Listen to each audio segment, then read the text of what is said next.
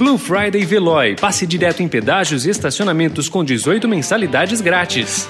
Notícia no seu tempo. Na quarentena. The documentary on the act of making documentaries.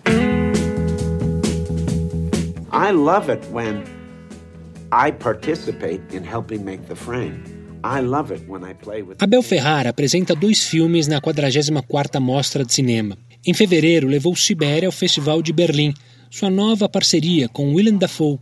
E foi lá que começou a nascer o outro longa na programação da mostra, Sporting Life. Um diário da Covid, Ferrari e seus amigos músicos, o amigo Dafoe, a lembrança dos filmes. O que é o cinema, afinal? Para Ferrara sempre foi comprometimento. Ele não filma por filmar, tem de ter motivação.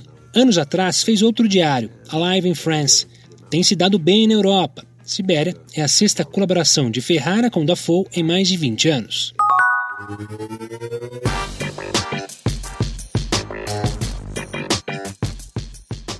Prestes a completar 50 anos, em 23 de outubro de 2021, o Balé Estágio, dirigido por Marika Gedali e Décio Otero, tem vivido o período mais desafiador da sua história. A ausência de patrocínios, a dependência de agendas instáveis e algumas suspensas em teatros e instituições culturais e a falta de políticas culturais continuadas no Brasil ameaçam a sua continuidade. O grupo não consegue mais arcar com as despesas de seu funcionamento e aquele espaço na Rua Augusta, em São Paulo, que se tornou referência como um dos mais relevantes endereços de dança na cidade, no qual o grupo trabalha desde 1974, está ameaçado de desaparecer. Por isso, a companhia criou a campanha de financiamento coletivo Balé Estágio SOS Travessia.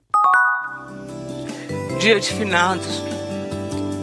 Eu venho aqui é, dizer para você que eu acho que nós da família Louro, né, e vocês fazem parte dela, estamos de luto.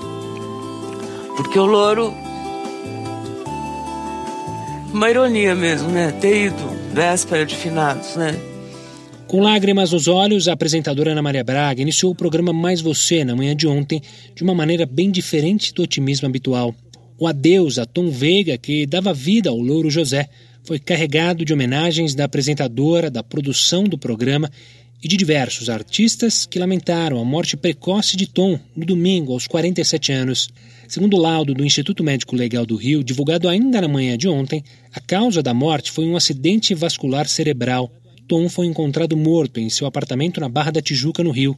O velório restrito a familiares será hoje no Rio.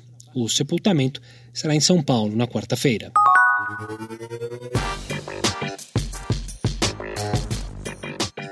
Eternizada como a rainha dos baixinhos, a apresentadora Xuxa Meneghel dedicou para o público infantil seu segundo livro, Maia, Bebê Arco-Íris, que a editora Globo lança nessa semana. Com ilustrações de Guilherme Francini, a obra trata de forma lúdica de um tema delicado, a criação de uma menina por duas mães. Xuxa se inspirou na história da filha de um casal de lésbicas, Fabiana e Vanessa. A garotinha de poucos meses de vida se tornou afilhada da apresentadora. Vanessa é amiga dela há 20 anos e o desejo de ser mãe por inseminação artificial ao lado da companheira a motivou a escrever a fábula de Maia. Notícia no seu tempo. Aproveite a Blue Friday Veloy e passe direto em pedágios e estacionamentos com 18 mensalidades grátis. Corre que é por tempo limitado. Garanta o seu adesivo em veloy.com.br barra Blue Friday. Veloy. Piscou, passou.